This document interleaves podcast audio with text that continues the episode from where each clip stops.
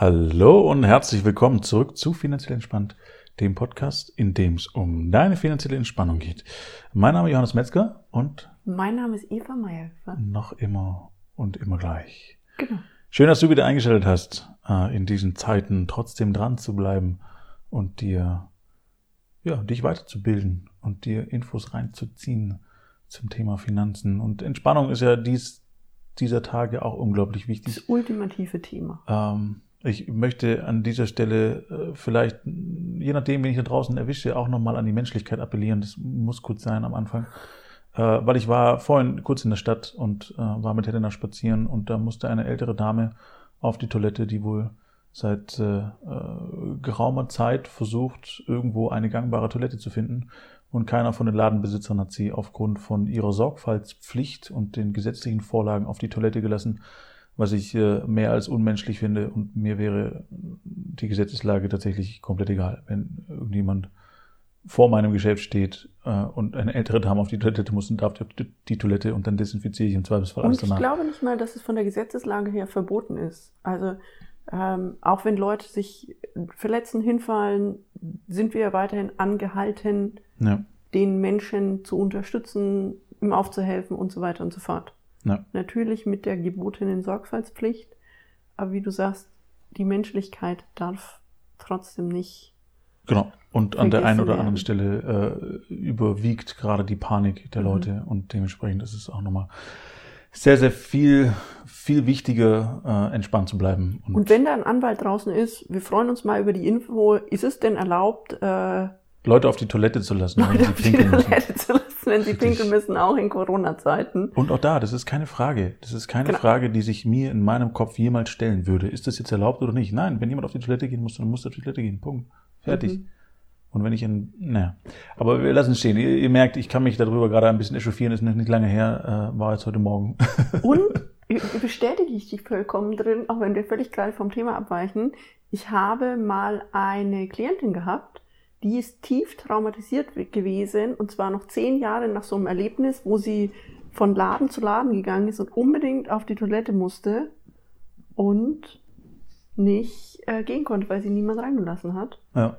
Und dann hat sie sich auf der Straße als erwachsener Mensch angepinkelt. Und es ist bis heute ein, Traum, ein Trauma, was medizinische massive Konsequenzen nach sich zieht. Also deswegen. Ja unverständlich für mich. Nicht ja. sinnvoll. Bleibt menschlich, bleibt beieinander. Alles, was wir gerade machen mit Stay at Home, hat was damit zu tun, dass wir einen menschlichen Gedanken haben. Und wenn der dabei verloren geht.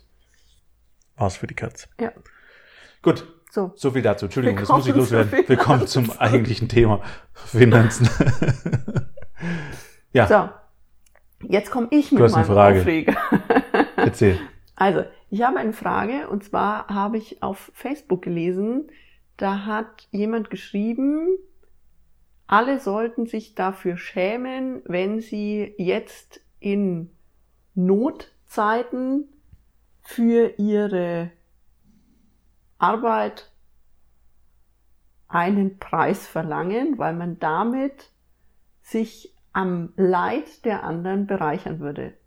Und meine Frage an dich wäre, Glaubst du, es ist sinnvoll, generell sich dafür zu schämen, dass man Geld verdient mit irgendwas?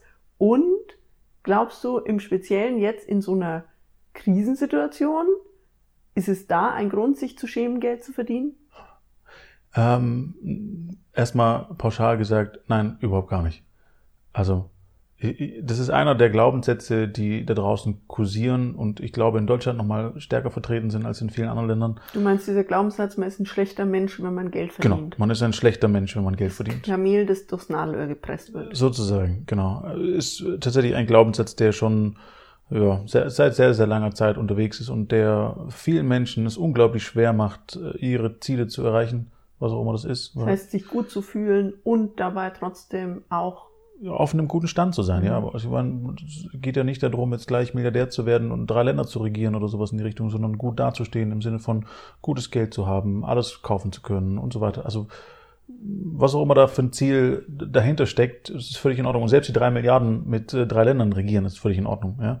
Also das heißt, erstmal unabhängig davon, was du für ein Ziel hast, ähm, das ist gerechtfertigt und völlig in Ordnung, dass es da ist. Und es geht eher ums Wie. Genau, und es geht eher ums Wie, exakt. Und ich mag kurz einmal ausscheren nochmal, weil ich auch einen Anruf bekommen habe von einer Bekannten von uns, die sich auch gefragt hat, ob es uns gut geht und ob es Helena gut geht in der Zeit und so weiter. Und ich habe halt ein bisschen berichtet und sie hat auch nach deinem Job gefragt, wie es da gerade so aussieht und nach meinem Job. Und ich habe halt dann auch berichtet, ja, bei mir sieht es eigentlich sehr, sehr gut aus, weil ich äh, habe meinen Kunden Bescheid gegeben, die gerade äh, nachinvestieren sind und waren, äh, haben und äh, ja, das ist alles ganz normal weiterläuft bei mir. Das heißt, ich hatte auch keine, keine Unterbrechung in irgendeiner Form. Corona-Pause war eher mehr los als vorher, weil noch ein paar Neukunden dazu kamen, die die Zeit auch nutzen wollten. Und ihre Antwort auf äh, meine Info war, ah, wie egoistisch sind die Leute, denken nur an sich, Gewinnmaximierung und da, da, da, da, da, da, Nächstenliebe dahingestellt. Also hat angefangen, ziemlich rumzuwettern, ähm, was der gleiche Glaubenssatz ist, den du gerade vorhin genannt mhm. hast. Ähm, und ich halte es persönlich für mich an der Stelle für meine Pflicht, das genauso zu tun. Weil wenn als Beispiel Gelder wieder in die Wirtschaft fließen und Unternehmen zur Verfügung gestellt werden, können die damit arbeiten und wieder Leute einstellen oder ihre Leute sogar behalten ähm, oder andere Sachen produzieren oder sich um, um switchen, was auch immer es ist, aber es stehen Gelder zur Verfügung. Überhaupt, die Firmen haben eine Chance zu überleben genau. in dem Moment, wo sie Gelder zur Verfügung gestellt kriegen. Genau, die genutzt werden können. Und wenn so eine Kurve dann wieder nach oben geht, äh, dann bin ich an den Gewinnen beteiligt, weil ich ja mein Geld den Unternehmen geliehen habe. Mhm. Was im Prinzip eine äh, sehr nette Geste ist, sozusagen beiderseits. Das heißt, äh, die Art und Weise, wie sowas vonstatten geht, äh, was du vorhin genannt hattest, ist in meinem Bild von Welt am sinnvollsten in einem Win-Win. Ganz simpel. Das heißt, diese, dieses sich wirklich bewusst zu machen, ich gebe mein Geld, mhm. das ich jetzt gerade zur Verfügung habe, und damit können Unternehmen weiter investieren, weiter existieren, Mitarbeiter halten und auch über diese Zeit kommen. Mhm. Und das Unternehmen genauso, das sagt, super, danke, ich kriege das. Und natürlich gibt es Dinge, über die man streiten kann. Also muss ich jetzt als äh, Unternehmen Dividenden ausschütten an meine Stakeholder. Also Dividenden, kurz erklärt äh, für euch da draußen, sind Beteiligung an den Ge Unternehmensgewinnen. Ähm, und äh, ja. Also ich bin ja im Endeffekt als Aktienbesitzer, ja. bin ich ja Besitzer von einem mini kleinen Anteil dieses Unternehmens. Genau. Und richtig. dann ist es für mich auch völlig in Ordnung, dass ich in der Notzeit mal sage, das Geld kann im Unternehmen bleiben. Mhm. Aber wenn mehr Leute da draußen sind und sagen, okay, ich habe noch Geld zur Verfügung und ich gebe das da in diesen Markt, damit die Unternehmen mehr Geld zur Verfügung haben, ist das ein positiver Ansatz, ein Absolut. positiver Gedanke. Und dann genau. ist ja auch in Ordnung, wenn die Unternehmen gut durchkommen, wenn die damit Geld verdienen, dass sie danach wieder sagen, okay, Absolut. An dem Gewinn und sicherlich, beteiligt. Und sicherlich leiden die Firmen in dieser äh, Phase mhm. aktuell. Also unterschiedliche Firmen leiden aktuell aufgrund von dem Kursrutsch. Äh, und damit verdiene ich sozusagen schon am Leid dieser Firmen, könnte man so interpretieren. Ist aber der weitaus negative Gedanke und mhm. führt letztendlich zu nichts. Das heißt, die.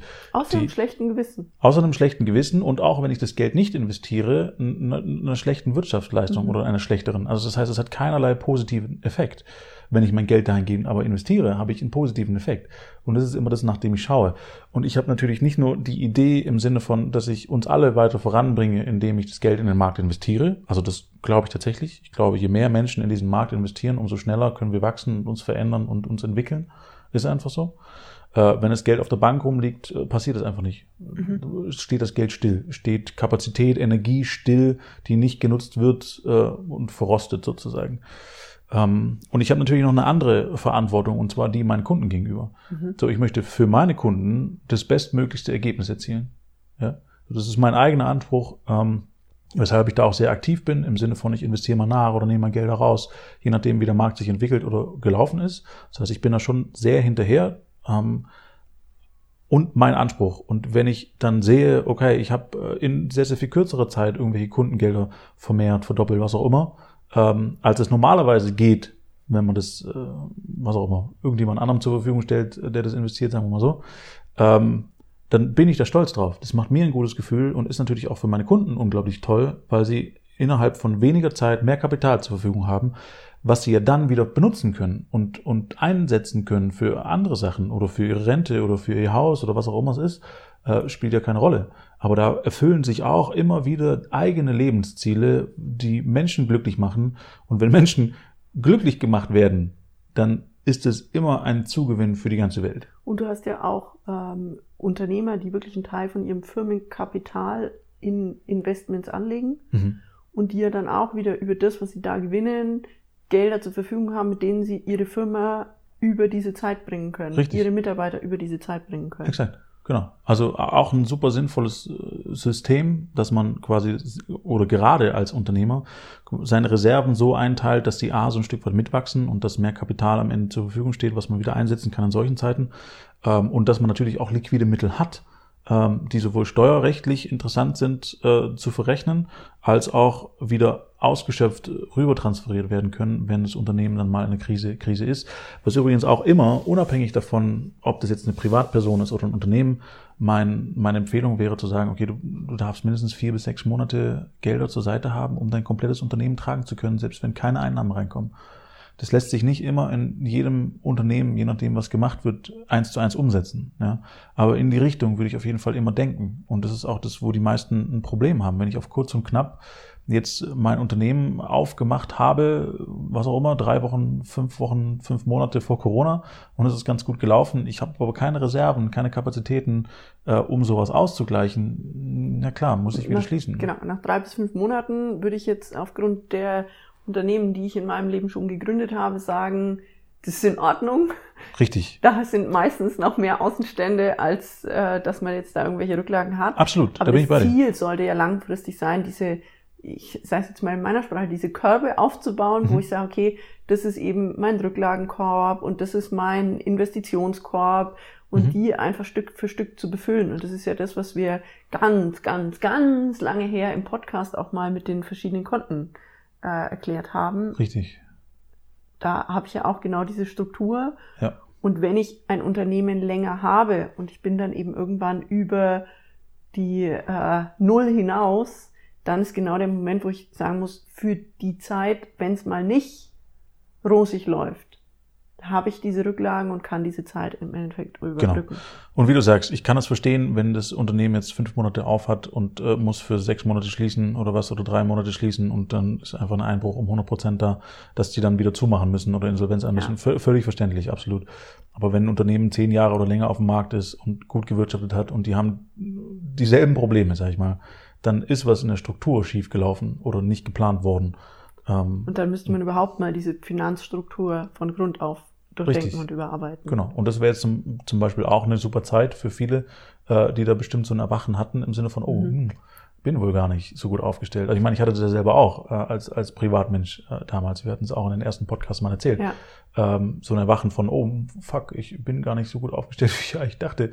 Da kann ja doch mehr schiefgehen, als ich, äh, hm, oh. Hm. Das heißt, auch da wieder also ja, natürlich, ich muss durch die Krise durchkommen, ich muss in mhm. dieser Zeit funktionieren. Absolut. Ich kann aber auch wieder das Positive mitnehmen und sagen, okay, ich werde da mal erschüttert ja. und habe da die Möglichkeit, dann eben zu prüfen, wie bin ich mit meinen Finanzen aufgestellt, wie bin ich mit meinen Mitarbeitern aufgestellt, passen Richtig. meine Verträge, ähm, wie, ja, wie sind einfach meine Grundstrukturen und funktionieren die in wie es so schön heißt, in guten wie in schlechten Zeiten. Genau.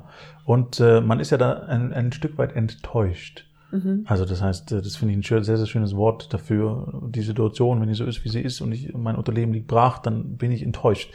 Äh, und das ist ja letzten Endes was super Positives, weil es das Ende der Täuschung ist. Mhm. Also ich mag das Wort sehr, sehr gerne, weil es genau das beschreibt. Es ist das Ende der Täuschung, die Enttäuschung. Und das ist ja das, was ich mir immer wünsche, ähm, dass ich quasi realistisch und, und rational die Dinge sehen und betrachten kann und die Sachen, die nicht laufen, irgendwann aufpoppen und sagen, hey, hallo, hier bin ich, ich laufe nicht richtig, schau mich mal an und ich dann die Möglichkeit habe, das zu verändern. Wenn es nicht passieren würde, würde es ja ewig so weitergehen und ich habe unter Umständen dann am Ende ein größeres Problem, als ich vorher eigentlich hatte. Mhm. Ähm, ja, von dem her, ich, ich persönlich, ich weiß, solche Phasen kosten Kraft, Energie und das ist nicht so witzig, aber es ist immer eine Möglichkeit, um sich besser aufzustellen, um sich äh, anders zu strukturieren und dementsprechend äh, ein, ein bisschen gefestigter in die Zukunft zu gehen. und jetzt ergänze ich noch, weil das klingt jetzt alles so easy peasy Heiterkeit. Mhm. Es ist völlig in Ordnung, auch wenn du da draußen sagst, okay, da läuft jetzt gerade was schief und es schlägt dich emotional an, mal zu sagen, was für eine Scheiße. Ja. Und am Ende, wenn du dir dann sagen kannst, okay, das ist scheiße und ich bin enttäuscht an dieser Stelle, aber jetzt stehe ich wieder auf, jetzt sehe ich klarer und jetzt arbeite ich weiter oder verändere bestimmte Dinge, dann ist es wieder ein wirklich dieses Wachsen an der Krise. Mhm.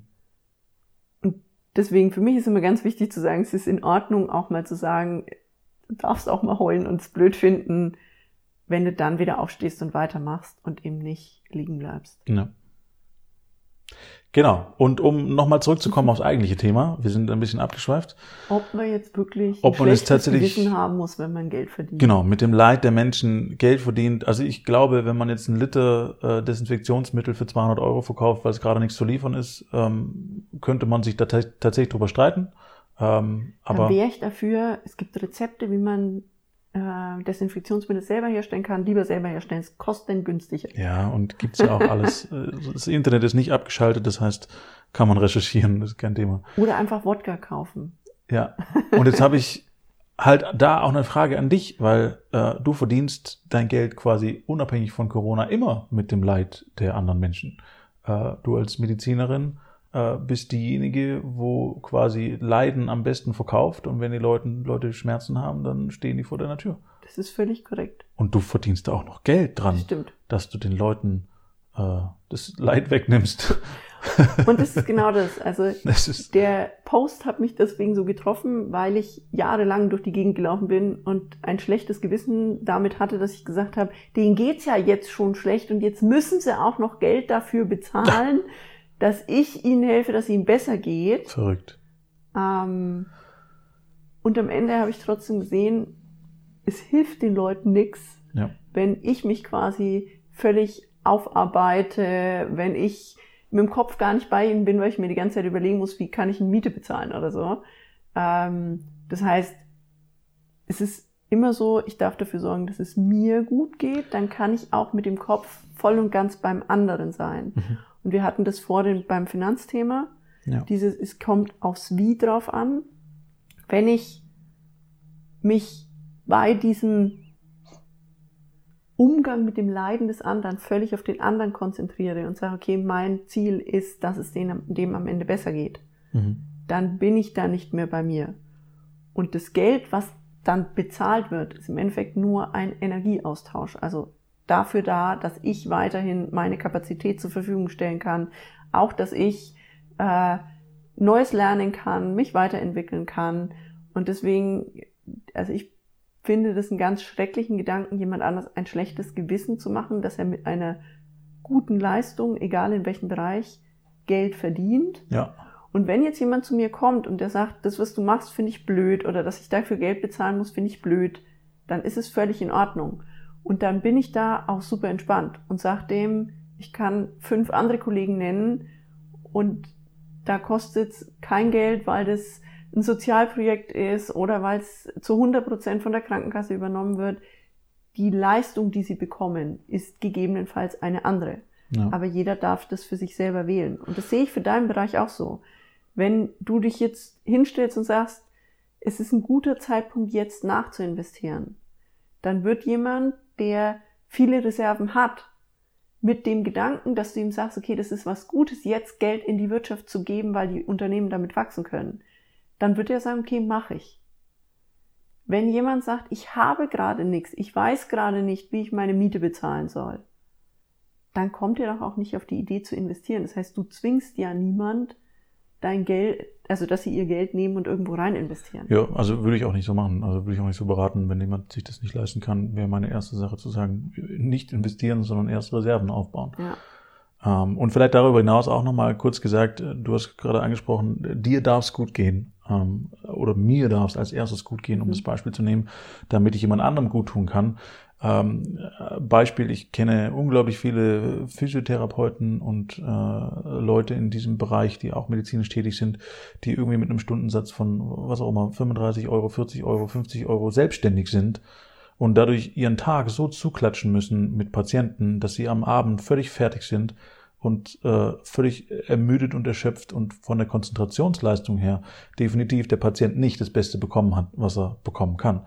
Wenn er jetzt aber 180 Euro die Stunde nehmen würde, dann bräuchte er, was auch immer, ein Viertel der Patienten weniger, könnte sich Zeit nehmen für jeden Patienten und könnte tatsächlich seine komplette Energie den ganzen Tag über einteilen und jeder Patient würde das bestmöglichste Ergebnis bekommen, mhm. was er zur Verfügung hat. Das heißt, in diesem Geld verdienen Thema, damit ich entspannt bin und alles bezahlen kann, steckt auch ein Riesenvorteil. Sozusagen, also wenn ich nicht fähig wäre, als Beispiel Geld zu verdienen und äh, Gelder zu verwalten und Gelder zu investieren, dann wäre ich meinen Job nicht wert, sozusagen. Und das heißt nicht, dass es immer super rosig laufen muss oder sowas in die Richtung. Darum geht's nicht. Aber es geht darum, dass es dass es mir auch an dieser Stelle gut gehen darf. Das heißt, wenn ich nicht meinen entsprechenden Teil verdiene mit der Beratungsleistung, die ich mache, kann ich eigentlich meine Beratung nicht machen. Das geht nicht.